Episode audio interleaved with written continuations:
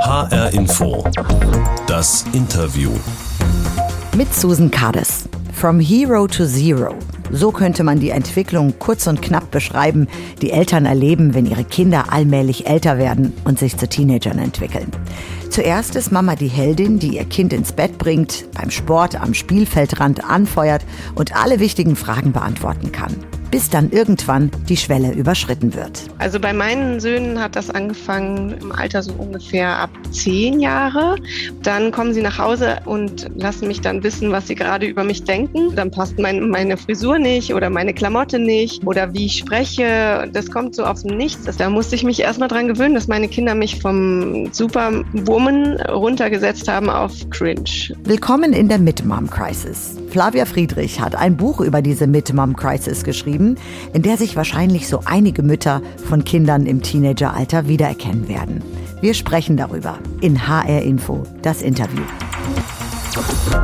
Herzlich willkommen, Flavia Friedrich. Vielen Dank und hallo. Flavia, du bist zum einen Buchautorin und zum anderen auch Mama von zwei Jungs im Alter von 10 und 12 Jahren.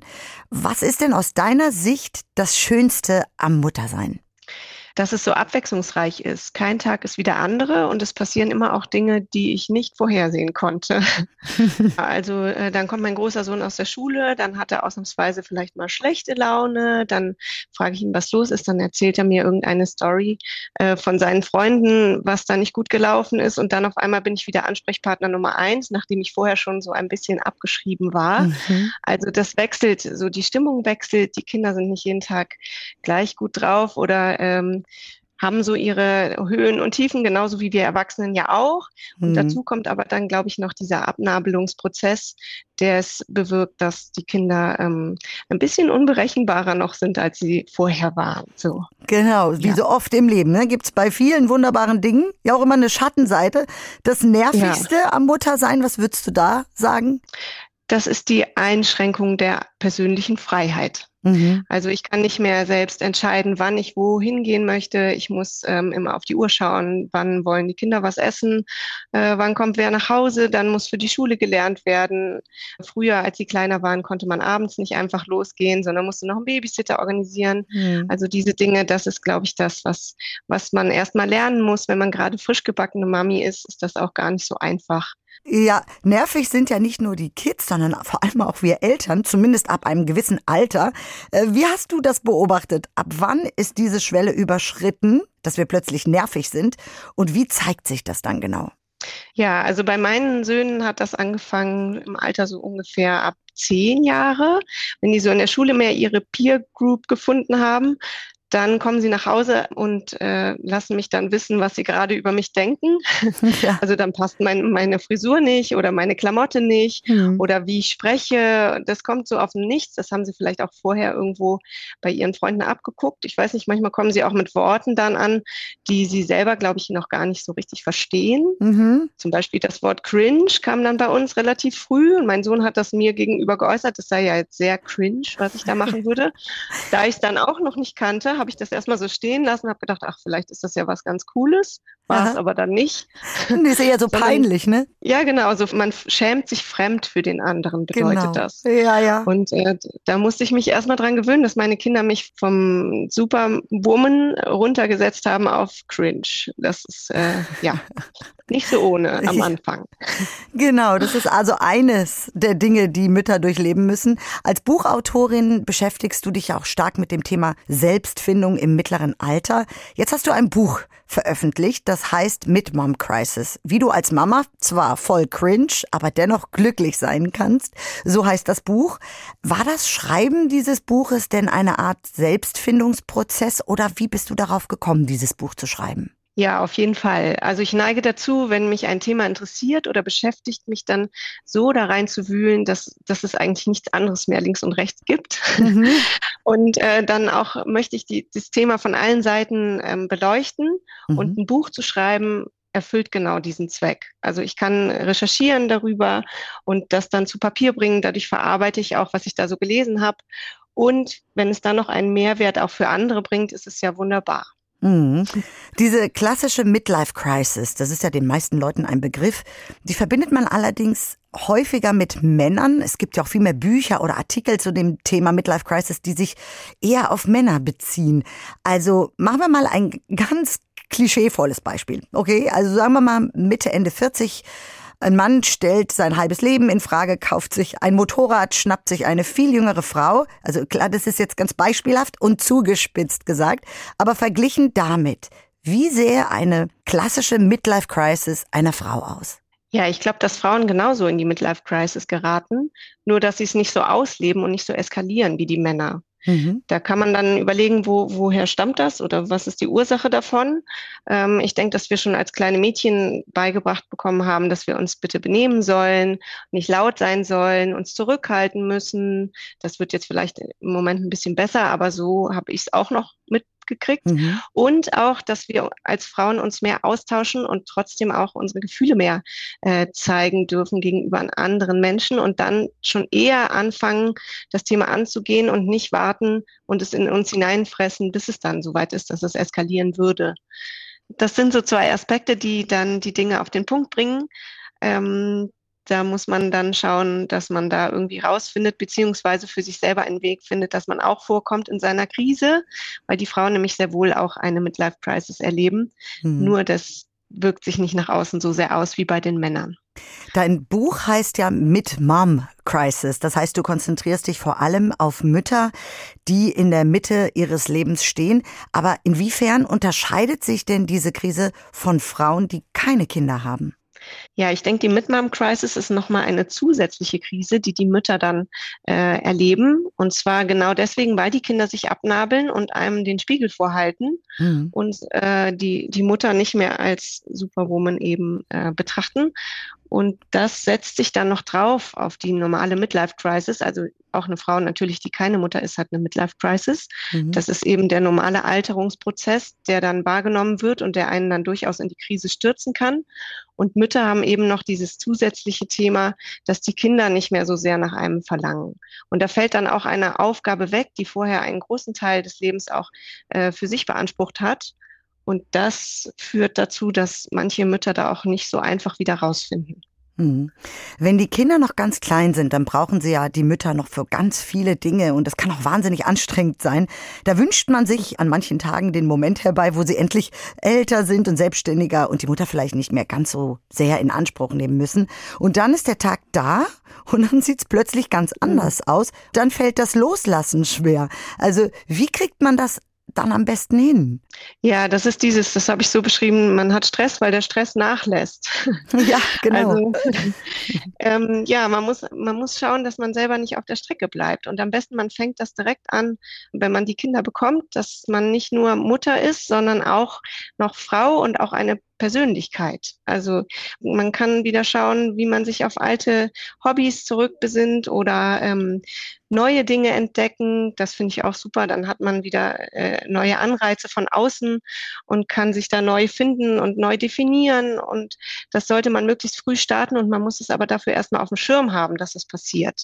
Mhm. Also viele Mütter, die aus meinem Umfeld, wenn ich das beobachte, die sich so sehr auf ihre Kinder fokussieren, mhm. die merken gar nicht, dass dieser Prozess gestartet gestartet hat. Und wenn es dann so weit fortgeschritten ist, dass die Kinder wirklich komplett auf eigenen Füßen stehen, dann fallen die erstmal in dieses wohlbesagte Loch. Mhm. Und da dann wieder rauszufinden, ist viel schwieriger, als wenn man viel früher ansetzt und direkt von Anfang an schaut, dass man Zeiten für sich reserviert äh, und eigene Interessen auch verfolgt und nicht nur ähm, das Kind äh, durch die Gegend fährt und sonst gar nicht mehr vorkommt. Das heißt, wenn man in der Mitte des Lebens feststellt, oh Mensch, jetzt bin ich schon Mitte 40, sagen wir mal, und ich habe aber noch so vieles nicht erlebt oder äh, meine Ziele nicht erreicht, die ich eigentlich noch erreichen wollte. Ist die Krise dann größer? Ja, also äh, das ist ja so der Auslöser der Midlife Crisis auch. Ne? Man stellt fest, man wird älter, jetzt ist nur noch so die Hälfte der Zeit übrig, so mhm. ungefähr. Ja. Und äh, man kann auch vielleicht körperlich nicht mehr alles so leicht machen wie vorher. Und dann kriegt man so ein bisschen Panik, weil man denkt, okay, ich muss jetzt noch das und das und das erledigen und jetzt aber schnell und dann wirft man alles über den Haufen. Und äh, ja, da muss man halt sehen, wie man damit klarkommt. Mhm. Und wenn dann die Hauptaufgabe auch noch wegfällt, dann ist es noch dringlicher, da irgendwie die Lücke zu füllen. Ja, Mütter sind ja aber auch häufig im Zwiespalt, wenn es darum geht, mal was für sich ganz persönlich zu tun. Da begleitet dann einen oft das schlechte Gewissen, weil man ja eigentlich für die Kinder da sein will und das ja auch im Prinzip von einem erwartet wird. Also wenn man dann ständig äh, unterwegs ist, zum Beispiel, wenn man Sport treibt oder arbeitet auch noch und oder sich mit Freunden dann auch noch treffen will. Also wie wird man dieses schlechte Gewissen am besten los? Ja, das habe ich auch, dieses schlechte Gewissen. Ja, das kennt, glaube das kennen wir alle. Ne? ja. Also wenn man dann mittags mal nicht da ist, wenn das Kind dann alleine nach Hause kommt und muss sich sein Essen selber machen, dann äh, ja, das lässt einen nicht los. Hm. Aber ich glaube, das ist auch ein, ein, Ding der Übung. Also je öfter ich das mache, das Kind findet es wahrscheinlich überhaupt nicht schlimm. Ganz im Gegenteil, mein Sohn findet es großartig, wenn ich nicht da bin. ja. Und kann dann nämlich hier schalten und walten, wie er möchte. Und äh, da muss man sich von frei machen, dass es, dass es das Kind so sehr quält, dass die Mutter nicht da ist. Das ist, glaube ich, in den meisten Fällen nicht so. Je ja. älter das Kind wird, desto weniger. Und äh, umso mehr man da sich die Freiräume nimmt auch und sieht, es passiert nichts, desto besser funktioniert das dann später auch. Welche Rolle sollte der Vater dabei spielen? Macht das einen Unterschied vielleicht auch? Ja, da würde mich ja auch sehr freuen, wenn es so wäre, dass die, dass die Herren auch schon viel früher in die Kindererziehung mit einsteigen würden, weil dann hätten wir dieses ganze Thema gar nicht. Mhm. Also ich glaube, wenn man, wenn man äh, Elternschaft und Berufsleben beides 50-50 aufteilen würde von Anfang an, dann gibt es gar nicht die Situation, dass sich die Mutter mehr auf das Kind fokussiert und dadurch dann auch später diese Aufgabe vermisst, sondern es wäre einfach selbstverständlich, dass es noch ein daneben auch gibt. Und äh, da nicht der Fokus auf den Kindern liegt. Dann ist es bei Kindern ja auch oft so, das beschreibst du auch sehr humorvoll in deinem Buch, dass wir Eltern den Kindern peinlich bzw. cringe sind. Einfach nur durch unsere Existenz in der Öffentlichkeit. Das kann schon genug sein. Ist das ein ganz normaler Zustand, meinst du? Ja, ich denke, das ist ganz normal. Das gehört einfach dazu. Und äh, das ist, äh, gehört dazu, dass die Kinder sich abnabeln wollen und dass sie auch auf eigenen Füßen stehen wollen. Und wenn man vorher eine enge Bindung hatte, ist mhm. das selbstverständlich, dass die sich lösen muss in irgendeine Richtung. Und das, also es führt wirklich zu lustigen Situationen. Mein Sohn zum Beispiel geht bei uns im Ort, das ist jetzt ein ziemlich kleiner Ort, wo man sich auch trifft und wo wir immer auch Freunde von ihm sehen, wenn wir da so rumlaufen. Und das findet er total peinlich, da mit seiner Mutter unterwegs zu sein. Und er möchte, dass ich ungefähr zehn Meter hinter ihm gehe. Also ich darf nicht so nahe kommen, damit ich ihm nicht zugeordnet werden kann. Und manchmal schließe ich dann so heimlich hinter ihm auf. Und wenn er dann zurückguckt, ganz panisch, dann muss er auch schon so ein bisschen grinsen, weil eigentlich findet er es auch ganz witzig, wenn ich dann so ihn aufziehe damit. Ja. ja, ja. Oh Mann. Also, aber Kinder werden ja, sie werden groß, entwickeln sich auf ihre Art und Weise. Und aber auch wenn der Apfel häufig nicht weit vom Stamm fällt, ist es doch auch manchmal so, dass die Kinder sich gerade in der Pubertät abseilen wollen und gerade ganz anders sein wollen als ihre Eltern. Das hast du ja eben auch schon kurz erwähnt. Und das ist aber nicht immer ganz einfach hinzunehmen. Also das ist jetzt vielleicht ganz lustig gewesen, das Beispiel, was du gerade genannt hast. Aber was, wenn das dann in eine Richtung geht, bei der sich die Eltern anfangen, Sorgen zu machen? Weil das Kind zum Beispiel plötzlich rebelliert oder sich komplett verändert. Wie geht man da am besten mit um? Ja, so extrem ist jetzt bei uns noch nicht, aber mhm. ich denke, wenn es aus dem Ruder gerät, dann würde ich mir durchaus auch Hilfe holen. Äh, da würde ich mir dann jemanden suchen, der sich auskennt, den ich um Rat fragen kann. Ich muss es halt einschätzen können, ist es noch so, wie es sein soll, oder ist da schon was äh, so außer Kontrolle geraten, dass ich eingreifen müsste oder jemanden dazu nehmen muss, der das dann wieder rettet. Mhm. Ähm, ja, aber es ist, glaube ich, trotzdem auch normal, wenn das Kind dann irgendwann kommt. Jetzt sind meine noch zu jung dafür, aber die wollen dann ein Piercing oder weiß ich nicht, um ja. bloß da irgendwie die Mutter auf die Palme zu bringen. Da weiß ich noch nicht so genau, wie ich dann damit umgehe, aber ich glaube, die beste Lösung ist auch da mit Humor äh, dabei zu sein und sich einen Spaß draus zu machen und irgendwie da durchzufinden und es auch nicht so ernst zu nehmen und auf sich zu beziehen. Ja. Weil es ist ja nicht so, dass das Kind einen wirklich nicht mag, sondern es möchte einfach sich abgrenzen und äh, das ist so ein äußerliches, Mama, du bist total peinlich und innerlich hat er mich, glaube ich, trotzdem ganz lieb. Genau, man darf es wahrscheinlich nicht zu persönlich nehmen, einfach das Ganze. Nee, darf man nicht. Ja. HR Info, das Interview heute mit Flavia Friedrich. Sie ist Buchautorin und Mutter von zwei Söhnen. An dieser Stelle, liebe Flavia, würde ich gerne die Interviewbox herausholen, die bei uns in der Sendung so eine kleine Tradition hat. In dieser Box befindet sich immer etwas, das mit dem Thema oder mit dem Interviewgast zu tun hat. Und dann schauen wir mal rein, was für dich in der Box heute drin ist. Und ich sehe, Ja, da ist ein Quiz für dich drinne mit ein paar Ja. Worten aus der Jugendsprache. Mal sehen, ob du damit was anfangen kannst. Bin ich ja Also, gespannt. genau, wir hatten es ja schon mit Cringe, das hatten wir schon, das ist so Fremdschämen so ein bisschen, ne, wenn eine Person Mhm. peinlich ist. Aber jetzt versuchen wir es mal ein bisschen schwerer zu machen. Ähm, Bratan. Sagt dir das was? Oh, Also gehört habe ich es noch nicht, aber ich könnte mir vorstellen, dass das jemand ist, der äh, lange in der Sonne gelegen hat. Ja, das klingt so, ne? Also Bratan soll Kumpel oder Freund heißen oder so umgangssprachlich Ah. Bruder. Das ist mein Bratan. So. Okay. Lit. Ähm, Das ist voll lit. Das ist voll lit. Das klingt so, als wollte der Jugendliche damit ausdrücken, dass es so voll einfach ist. Vielleicht? Voll super oder voll Hammer oder so. Ich habe auch, Okay. ich habe auch recherchiert. Ich möchte dir nur sagen, ich kannte die Worte auch nicht, aber gut. Äh, Sass. Das, ähm, oh Gott, also das habe ich wirklich auch noch nicht gehört. Keine Ahnung, das. Äh, Das klingt auch so ein bisschen nach schwierig vielleicht. Das Äh, ist total schwer. Ich kapiere es nicht. Sass ist, also soll als Abkürzung für suspekt, aber halt aus dem Englischen, ne? Und äh, das sagt man, wenn, Ah, äh, okay. wenn etwas suspekt erscheint oder irgendwie fake zu sein scheint. So habe ich es verstanden. Siehst du, ich kann auch noch viel lernen. Ja. Meine Söhne können das auch noch lernen. Die wissen auch, diese Begriffe kennen sie noch nicht. Aber das kommt bestimmt, dann bin ich vorbereitet. Okay, also Ja. dann hätte ich noch Ehrenmann oder Ehrenfrau. Ja, das ist, das kenne ich. Das, ich war auch schon Ehrenmann, interessanterweise. Du warst schon Ehrenfrau, Ehrenmann. Sondern Ehrenmann, ja genau. Wenn ich was gefragt werde und dann äh, was erlaube, überraschenderweise, zum Beispiel Handy spielen oder so, dann bin ich Ehrenmann. Also Ah, besonders eine ehrenhafte Person. Besonders Genau. nett. genau. ja. Ich habe das auch so verstanden, wenn man jemandem hilft oder etwas ganz Besonderes für dich tut, dann bist du die, bist du Ehrenmann. Okay, ich dachte, es gäbe auch eine Ehrenfrau, aber gut. Ja, ich war Ehrenmann. Okay, auf deinen Nacken. Also wenn man zum Beispiel sagt, ähm, wollen wir heute Hamburger essen gehen, auf deinen Nacken. Mhm.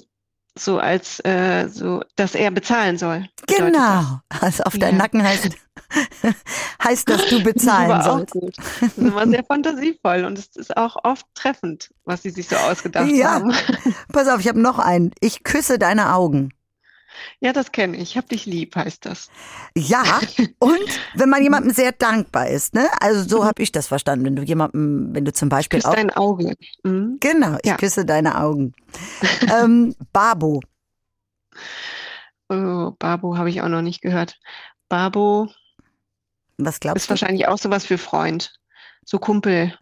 Ja, so was, aber mehr so, das ist wie so ein Anführer. Wenn man sehr beliebt ist, dann ist man, ein, das ist der Ah, Babo, So so Babo. ein Anführer, Boss oder so. Das sage ich heute mal zu meinen Söhnen. Na, Babo? Nein. genau. Also Bestie. Das ist auch der beste Freund. Ja, genau, das ist mein bester Freund, beste Freundin, genau. Okay, das letzte noch. On Fleek. Oh, on fleek. Das ist wahrscheinlich aktuell, wenn etwas ganz aktuell ist. Angesagt. So. Angesagt, es geht schon. Genau. Also on fleek ist, wenn etwas genau auf dem Punkt ist oder genau richtig ist. Deine Frisur ist heute echt on fleek zum Beispiel. Finde ich auch gut. Ich merke ja. mir die alle, dann kann ich die alle gleich anwenden heute. Genau, es ist auf jeden Fall gut zu wissen, ne, was das bedeutet, damit man sie auch versteht. Also, aber wobei ich denke, wenn wir so reden würden mit denen, dann ist das eher ganz schön cringe, vermute ich mal. Genau. Ich mache das manchmal, wenn, äh, um was zurückgeben zu können, ne? Weil dann werde ich nicht immer nur Digger genannt. Dann sage ich auch Digger, dann ist das ganz schnell vergessen, dass Mama auch Digger sein könnte. Oh, über die Jugendsprache kann man sich natürlich gut amüsieren und es mit Humor nehmen und so, aber es gibt natürlich auch Punkte, die tatsächlich nicht ganz so leicht zu verkraften sind, wenn die Kinder älter werden und sich immer mehr abseilen. Also wenn wir zum Beispiel mal auch an alleinerziehende Mütter denken, die vorher vielleicht eine recht enge Bindung hatten äh, mit ihrem Kind und dann werden die Kinder älter und äh, gehen immer mehr aus oder ziehen sich zurück in ihr Zimmer. Dieser Unterschied ist ja dann mit Sicherheit sehr spürbar. Wie gelingt es denn hier am besten, den Teenager loszulassen und trotzdem einen engen Kontakt zu behalten? Ja, ich glaube, das unterscheidet sich gar nicht so sehr von äh, nicht alleinerziehenden Müttern. Nur, dass mhm. die Bindung meist noch etwas enger ist, vor allen Dingen, wenn es dann vielleicht auch noch das einzige Kind ist. Ähm, da sollte auch die Frau vielleicht schon ganz früh anfangen, sich für andere Dinge auch zu interessieren und einen eigenen Freundeskreis beizubehalten daneben und auszugehen. Ich weiß, das ist leicht gesagt. Ich habe auch größten Respekt vor allen alleinerziehenden Müttern. Das ist ein ganz schönes Paket, was man da stemmen muss. Mhm. Ähm, trotzdem, glaube ich, ist es wichtig, sich Freiräume auch da zu schaffen und zu sehen, dass man sich nicht zu sehr auf das Kind fokussiert, so dass die Bindung zwar eng ist und stabil, aber nicht die einzige Bindung, die es gibt. Hm. Ja, du hast es ja eben schon erwähnt, vielleicht ist da gar nicht so ein großer Unterschied zwischen alleinerziehenden mhm. Müttern und Paaren. Wenn Kinder älter werden, dann ist es oder sich abnabeln, dann verändert sich natürlich auch die Beziehung der Eltern zueinander. Also plötzlich hat man mehr Zeit, allerdings macht man sich vielleicht auch mehr Gedanken um die Kinder oder kriegt mhm. die eine oder andere schräge Laune der Kinder ab. Wie, wie erlebst du das? Also da ich der Part bei uns bin, der mehr zu Hause ist, kriege ich es auch mehr ab. Mhm. ähm, und äh, mein Mann ist dann oft so der Held, der dann kommt und äh, der manchmal macht er auch eine Ansage, ne? Aber ich bin so die, von der es sich mehr abzugrenzen gilt im Moment, mhm. die dann auch fordern muss, die Schulaufgaben müssen gemacht werden und die ganzen unangenehmen Dinge, die landen bei mir, die muss ich dann irgendwie durchsetzen. Und dadurch habe ich es, glaube ich, auch ein bisschen anstrengender gerade als mein Mann. Mhm. Ja. Und auch da würde es, glaube ich, helfen, wenn es besser aufgeteilt wäre, das hätte ich, wenn ich jetzt nochmal von vorne starten würde, würde ich es vielleicht nochmal anders aufbauen. Ähm, aber jetzt ist es bei uns so, wie es ist. Es ist auch alles gut. Ja, man muss nur darauf vorbereitet sein, dass es so ist. Und dann schafft man das auch irgendwie. Also man sollte nicht einfach äh, weiterlaufen lassen, sondern sich dessen bewusst sein und ein bisschen Humor auspacken. Dann kommt man auch mit schwierigen Situationen ganz gut zurecht, finde ich. Jetzt ist eine Mutter ja nicht nur Mutter, sondern natürlich in erster Linie eine Frau, die auch mal jugendlich äh, war und jetzt im Zweifel feststellen muss, dass nicht nur ihre Kinder, sondern natürlich auch sie selbst älter geworden ist. Da hadert die eine Frau vielleicht mehr mit als die andere. Wie ist das bei dir? Wie gehst du mit dem Älterwerden um? Ja, es ist ja tatsächlich so, dass man sich selber gar nicht als so alt empfindet. Also mhm. so vom Gefühl her, ich kann mich noch bewegen, ich laufe hier rum, ich, ich denke immer, ja, ach, ich könnte jetzt auch irgendwo hingehen und niemand würde merken, dass ich eigentlich schon doppelt so alt bin. Aber das ist leider nicht so und die Kinder halten einem da sehr den Spiegel vor und kritisieren, wo es nur geht. Und natürlich, wenn ich selber in den Spiegel gucke, sehe ich das auch. Dann sind da mehr Falten als früher und die, die verschwinden dann auch nicht, wenn ich aufhöre zu lachen, sondern bleiben dann auch so stehen. Mhm. Da muss man sich dran gewöhnen und es ist einfach der normale Gang der Dinge. Und ich glaube, es kommt auch mit zunehmendem Alter diese Entspannung, dass man sich sagt, okay, ich muss jetzt auch nicht mehr mit jedem mithalten können, dass es einem einfach auch egal ist, was die anderen sagen oder denken. Und dann kann man auch mit diesem Alterungsprozess ganz gut umgehen. Hm.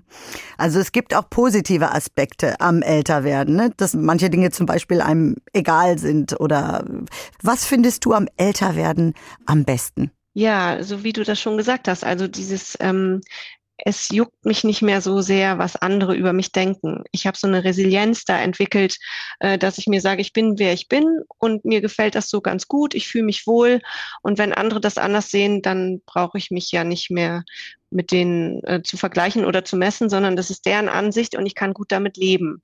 Und das führt dazu, dass ich mir nicht mehr so viele Gedanken machen muss und auch nicht mehr da mir die teuersten, was weiß ich, kaufen muss, um da irgendwie mitzuhalten, sondern ich kann mich entspannen und einfach mein Ding weitermachen. Und das finde ich sehr schön.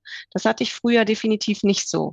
Mhm. Äh, da war ich eher ja ruhig und bisschen mehr introvertiert und ja, jetzt heute sage ich, was ich denke und dann ist es auch in Ordnung für alle normalerweise. Mhm. Und wenn nicht, dann ist es auch nicht so schlimm. Ja, wenn du heute noch mal die Uhr zurückdrehen könntest und noch mal 20 sein und das ganze Mutter sein und alles noch mal durchleben könntest, würdest du es tun? Ja, das würde ich definitiv wieder tun. Das ist ein Abenteuer, was ich nicht verpassen möchte. Vielleicht würde ich die ein oder andere Sache ein bisschen anders machen, aber ob das dann besser ist nach hinten raus, das weiß man ja immer vorher nicht. Hm. Äh, deswegen äh, bereue ich da nichts und ich denke, es ist alles ganz gut gelaufen bis hierhin, wie es war. Dann wünsche ich dir für deine weiteren Jahre und als cringe Mama oder auch nicht alles Gute, liebe Flavia. Vielen Dank für das Interview. Vielen Dank. Hat mich gefreut. Die Buchautorin Flavia Friedrich zu Gast bei HR Info das Interview. In ihrem neuen Buch Mit Mom Crisis beschreibt sie humorvoll, wie es als Mutter gelingt, wenn die Kinder einen nicht mehr brauchen und noch dazu total cringe finden. HR Info, das Interview gibt's auch als Podcast auf hrinforadio.de, auf Spotify und in der ARD Mediathek oder überall da, wo es Podcasts gibt. Ich bin Susan Kades.